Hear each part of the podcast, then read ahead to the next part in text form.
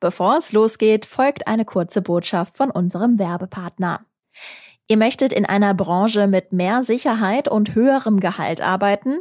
Tausende Freistellen gibt es im IT-Bereich in NRW.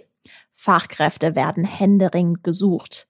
Mit der führenden Tech-Schule Ironhack könnt ihr eure Karriere kickstarten, egal ob Cybersecurity oder Web Development. In neun Wochen bekommt ihr dazu alles live und in einer kleinen Gruppe vermittelt. Wer sich bis zum 9. Januar bewirbt, bekommt 20% Rabatt auf die Bootcamps. Mehr Infos unter ironhack.com. Und jetzt starten wir mit dem Aufwacher. In Windeseile hatten die Unternehmen den Impfstoff hergestellt, was so keiner erwartet hat. Impfen bleibt das Ticket in die Freiheit. Es kann nur sein, dass es eine Dauerkarte wird. 2021 war das Jahr des Impfens hier in NRW und in ganz Deutschland und natürlich weltweit. Darauf blicken wir hier im Aufwacher. Es gab viele tolle Nachrichten, es gab aber auch viele Verfehlungen und auch 2022 müssen wir uns weiter damit beschäftigen. Darüber sprechen wir. Ich bin Florian Pustlauk. Hi. Rheinische Post Aufwacher. News aus NRW und dem Rest der Welt. Etwas entspannter, nicht ganz so vollgestopft, aber weiter mit vielen wichtigen Informationen für euch, auch in dieser letzten Woche des Jahres. Es ist der erste Aufwacher nach Weihnachten und ich freue mich, dass ihr mit dabei seid. Wir starten mit den Meldungen aus Düsseldorf, auch jetzt nach Weihnachten, wie immer von meinen Kollegen von Antenne Düsseldorf. Hi. Hi Florian, wir informieren an dieser Stelle über Test- und vor allem Impfmöglichkeiten, jetzt wo die Menschen zwischen den Jahren möglicherweise etwas mehr Zeit haben. Eine Polizeibilanz der Feiertage gibt es auch hier aus Düsseldorf, inklusive erster Einschätzung zum Erfolg der neuen Waffenverbotszone in der Altstadt. Und die DEG hat Eishockey gespielt und ist für 2021 immer noch nicht durch. Erste, zweite oder dritte Impfung gegen Corona, all das ist auch zwischen Weihnachten und Neujahr hier in Düsseldorf möglich. Impfwillige können sich ohne Termin am Hauptbahnhof oder im U-Bahnhof Heinrich-Heine-Allee impfen lassen. Auch die Impfstelle im Ufer 8 in der Nähe der Kasematten hat weiter offen. Außerdem gibt es einige Aktionen außer der Reihe. Zum Beispiel wird am 29. und 30. Dezember von 15 bis 20 Uhr im Ratinger Hof geimpft.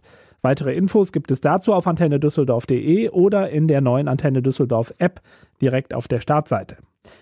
Wichtig bleibt auch das Testen. Die Stadt hat allerdings die Öffnungszeiten ihrer Teststellen eingeschränkt. So hat zum Beispiel die Mitsubishi Elektrikhalle zwischen den Jahren von 9 bis 16 Uhr geöffnet. Die neue Waffenverbotszone in der Düsseldorfer Altstadt zeigt offenbar Wirkung. Am Weihnachtswochenende konnte die Polizei keine mitgeführten Messer, Pistolen oder anderen Waffen feststellen, trotz vieler Kontrollen. NRW-Innenminister Reul hatte die Altstadt an Wochenenden, Feiertagen und zu Karneval zur Waffenverbotszone erklärt. Damit sollen schwere Gewalttaten verhindert werden. Marc Pesch dazu mit Einzelheiten. Die Polizei hat durch die entsprechende Anordnung und Beschilderung nun die Möglichkeit, potenzielle Randalierer oder verdächtig ausschauende Personen frühzeitig anzusprechen und Waffen aus dem Verkehr zu ziehen. Insgesamt gab es für die Polizei während der Weihnachtstage mehr zu tun als im Vorjahr. Die Zahl der Einsätze stieg um 15 Prozent auf 515 an.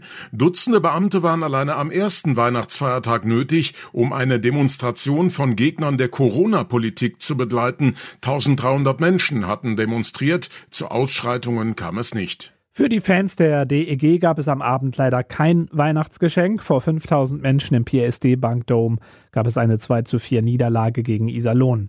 Das Düsseldorfer Eishockeyteam trat erneut ersatzgeschwächt an. Sechs Spieler fehlten verletzt oder wegen Corona. Bereits morgen geht es für die DEG weiter. Dann ist Bietigheim zu Gast im Dom, allerdings dann wegen neuer Corona-Auflagen ohne Fans. Antenne Düsseldorf überträgt das Spiel live ab 19.30 Uhr. Soweit von mir, Arne Klü. Mehr Nachrichten gibt es bei uns im Radio, immer zur vollen und zur halben Stunde und jederzeit bei uns im Netz. Und damit zurück zu Florian Pustlauke. Und jetzt nach Weihnachten ist es die Zeit der Rückblicke auf das Jahr 2021 und das wird in die Geschichte eingehen als Jahr des Impfens. Na klar, Hunderttausende Leben wurden durch die Impfungen gegen das Coronavirus gerettet. Es war die Nachricht vor gut einem Jahr, als die ersten Impfstoffe in Europa für absolut sicher und effektiv befunden wurden. Am 8. Dezember wurde die damals 90-jährige Britin Margaret Keenan als erster Mensch weltweit mit einem zugelassenen Impfstoff gegen das Coronavirus geimpft. Bei uns in NMW bekam bekam die 95-jährige Erika Löwer im Marienheim in Siegen den Impfstoff kurz nach Weihnachten 2020.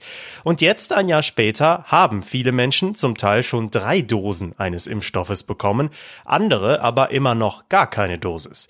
Wo stehen wir nach einem Jahr Impfen gegen Corona? Darüber sprechen wir am allerbesten mit unserer Wirtschaftsredakteurin und Expertin bei allem rund ums Impfen, Antje Höning. Hallo. Hallo. Antje, du warst etliche Male hier zu Gast im Aufwacher. Wir haben über ganz viele Aspekte rund ums Impfen gesprochen. Wie schätzt du das jetzt insgesamt ein? War 2021 ein erfolgreiches Impfjahr oder gab es am Ende auch zu viele Stolpersteine? Es war auf jeden Fall ein erfolgreiches Impfjahr. In Windeseile hatten die Unternehmen den Impfstoff hergestellt, was so keiner erwartet hat. Wir haben auch Millionen Dosen verimpft, auch in Nordrhein-Westfalen. Das steht alles auf der Habenseite. Gleichwohl, du hast es schon angesprochen, gab es natürlich auch viele Stolpersteine. Gerade der Anfang der Impfkampagne war doch von vielen Pannen begleitet, die auch dazu geführt haben, dass die Skepsis gegen das Impfen unnötig groß wurde im Land. Dann schauen wir einmal auf die Zahlen, auf die Impfquote. Die ist hier in NRW im Deutschlandvergleich nicht absolut top, aber immerhin gehört NRW zu den Ländern mit der besten Impfquote in ganz Deutschland. Wie ordnest du das ein? Ja, da hat NRW richtig gut aufgeholt, denn der Start war ja alles andere als berauschend. Da war NRW doch immer auf den hinteren Plätzen beim Impfen, während es in anderen Ländern, wie etwa in den Stadtstaaten, doch schon rasant voranging. Doch NRW hat aufgeholt und heute stehen wir bei den vollständigen Impfungen auf Platz vier und bei den Booster-Impfungen sogar auf Platz zwei. Das spiegelt auch wieder, dass die Menschen hier ein bürgerliches Publikum sind und viele auch naturwissenschaftlichen Argumenten gegenüber aufgeschlossen. Gleichwohl ist diese Impfquote aber viel zu niedrig, um die Pandemie zu stoppen. Und deshalb hat das Virus äh, neu ausholen können, einen neuen Anlauf nehmen können und legt nun mit Omikron nochmal so richtig los. Mhm. Wir haben gerade eben über diese Stolperer gesprochen, die es gab. Wo waren denn deiner Meinung nach die größten Fehler beim Impfen? Ja, das war wirklich eine Kette von Fehlern in Bund und Land. Das fing damit an, dass der damalige Bundesgesundheitsminister Jens Spahn sich einseitig auf AstraZeneca festlegte und nicht bei allen Herstellern, die potenziell in Frage kamen, genug Kontingente sicherte. Dann wurde AstraZeneca erst zerredet, auch von der Ständigen Impfkommission, die quasi im Wochenrhythmus ihre Empfehlungen wechselte. Erst die einen, dann die anderen und nachher gar keiner. Und schließlich erledigte der Impfstoff sich selber, weil er eben schlechte Daten zur Wirksamkeit hatte. Heute möchte keiner mehr in Deutschland, fast keiner mehr in Deutschland AstraZeneca haben. Dann kam das IKAK um die Impfzentren. Es gab zu viel Show und wenig Handeln. Anfang Dezember schon hatten damals Herr Laschet und Herr Spahn das Impfzentrum in Düsseldorf Publicity trächtig besichtigt. Doch bis es dort losgehen konnte, ging es weit ins neue Jahr hinein. Und dann werden sich die älteren Hörer unter uns mit Grausen erinnern, wie schwer es war, einen Impftermin zu bekommen als Ende Januar die Terminvereinbarungen starteten, brachen die Callcenter zusammen, die Internetseiten.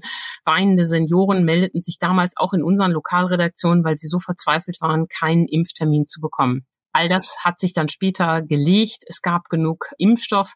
Naja, und dann kam der Sommer der Sorglosigkeit. 2021. Viele Wahlkämpfer erweckten den Eindruck, die Pandemie sei vorbei. Der Druck auf die unwilligen, ungeimpften ließ nach. 2G wurde nicht eingeführt von Herrn Laschet. Und so ließ der Druck nach und die Impfquote stagniert seither mehr oder weniger knapp über 70 Prozent. Und die Quittung bekommen wir jetzt. Wir stehen wieder vor einem neuen Lockdown. Ja, und damit sind wir natürlich beim Blick nach vorne. Das Thema, über das wir in den letzten Wochen auch immer wieder mit dir gesprochen haben, ist das Boostern. Wie geht es jetzt damit weiter? Die Empfehlung für den Impfabstand wurde ja auch heruntergeschraubt. Wir sind jetzt bei drei Monaten offiziell. Wie verändert das in den nächsten Tagen und Wochen nochmal den Ansturm aufs Boostern? Absolut. Oliver Funken ist der Chef des Hausärzteverbandes in NRW und er hat uns zum Jahresausgang nochmal gesagt, dass er nach den Feiertagen einen wahren Ansturm der Patienten auf die Praxen erwartet. Viele hatten ja schon Boostertermine im Januar, Februar, März und wollen diese natürlich jetzt vorziehen, weil auch ihnen jetzt klar ist, dass die Wirksamkeit der Impfstoffe eben doch schnell nachlässt. Und nachdem es in den vergangenen Wochen wieder ein unglaubliches Hin und Her zwischen den Experten und der Politik gegeben hat, lautet nun also die Empfehlung, lasst euch nach drei Monaten, drei Monate nach der zweiten Dosis impfen. Und das werden viele Patienten versuchen. Jetzt kann man nur hoffen, dass der Bund seine Versprechen einhält und auch genug Impfstoff in die Praxen liefert, damit diese dann im Januar da richtig loslegen können. Ja, ich habe mir kurz vor Weihnachten den Booster abgeholt und muss auch sagen, dass ich eigentlich nach der zweiten Impfung im Sommer dachte, ja, jetzt ist erstmal Ruhe, aber so ist es dann in der Pandemie. Es kam anders, als wir es gedacht haben. Deshalb jetzt der Booster. Wie ist es denn, wenn wir jetzt ein paar Wochen und Monate noch weiter nach vorne schauen? Werden wir dann jetzt alle drei bis fünf Monate eine Dosis bekommen, also theoretisch auch mehrere dann im neuen Jahr? Das kann sein, das wissen wir schlicht noch nicht. Die große Frage für die Unternehmen ist ja auch, reicht die dritte Impfung, um das Level der Virenabwehr entsprechend anzuheben oder eben nicht. In Israel, das ja beim Impfen immer weit vorne war, äh, macht man bereits Nägel mit Köpfen und bringt die vierte Impfung auf den Weg. Auch in Deutschland wird es diese vierte Impfung geben. Es ist die Frage, ob man sie mit den vorhandenen Impfstoffen machen kann oder ob die Hersteller die Impfstoffe anpassen müssen. Die Untersuchungen bei Moderna und BioNTech dazu laufen ja bereits. Und es ist auch nicht ausgeschlossen, dass wir uns regelmäßig gegen Corona impfen müssen, wie wir uns einmal im Jahr auch gegen Influenza impfen müssen. Ja, und wie sehr sich die Lage in der Pandemie verändert hat, äh, das zeigt sich auch beim Thema Impfpflicht. Lange Zeit galt sie als völlig ausgeschlossen und jetzt kommt sie für bestimmte Berufsgruppen. Das steht fest. Doch wie sieht es aus mit einer allgemeinen Impfpflicht? Muss diese Maßnahme für den Erfolg im Kampf gegen Corona auch noch kommen? Ja, da sprichst du einen wunden Punkt in der ganzen Debatte an. Das ist die ähm, große Frage. Ich bin weiterhin der Meinung, dass wir keine allgemeine Impfpflicht brauchen, sondern dass es effektiver ist, den Ungeimpften das Leben so schwer zu machen, dass sie noch einmal darüber nachdenken, ob ihre Impfverweigerung der richtige Weg ist. Da sind wir ja durchaus noch nicht am Ende. Wir haben 2G im Handel eingeführt. Jetzt kommt 2G im Freizeit- und Sportbereich. Das ist genau richtig.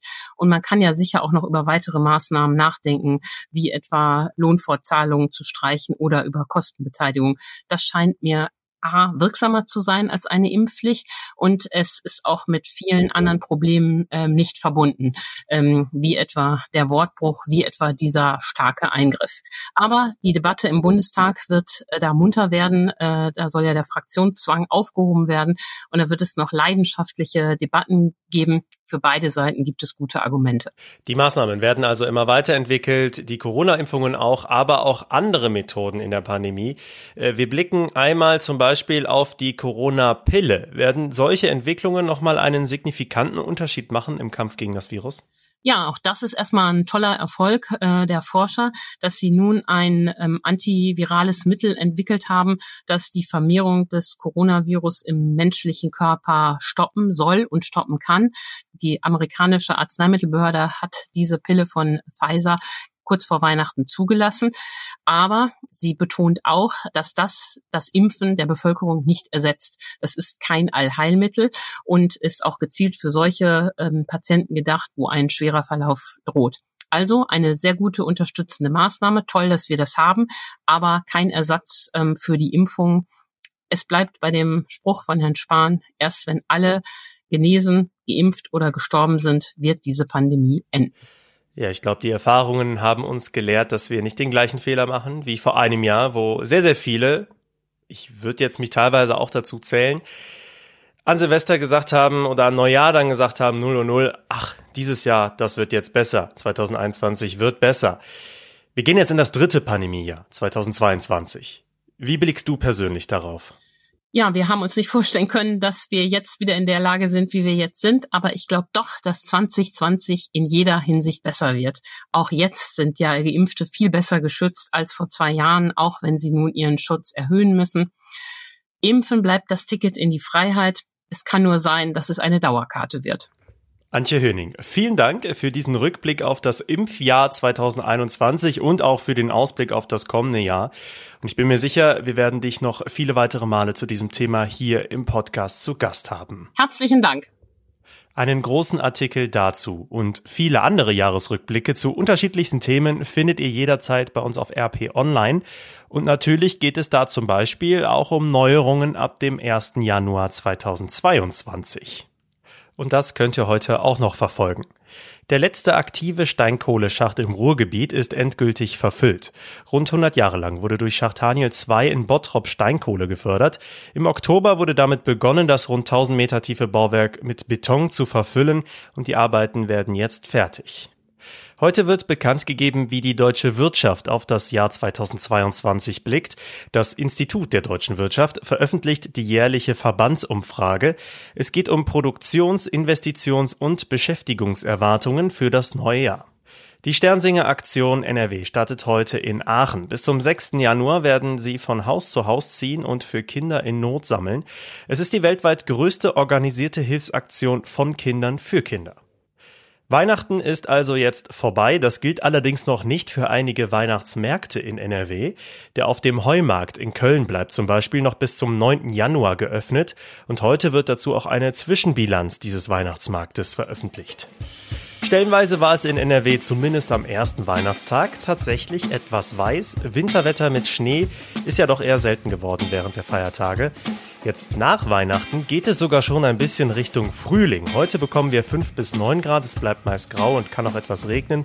Rund um den Jahreswechsel bekommen wir dann zweistellige Temperaturen und auch nachts bleibt es deutlich über Null. Die Sonne zeigt sich allerdings weiter nur selten. Das war der Aufwacher für Montag, den 27. Dezember 2021. Startet gut in diese letzte Woche des Jahres und habt noch ein paar hoffentlich entspannte Tage. Ich bin Florian Pustlauk, macht's gut. Mehr Nachrichten aus NRW gibt's jederzeit auf RP Online. rp-online.de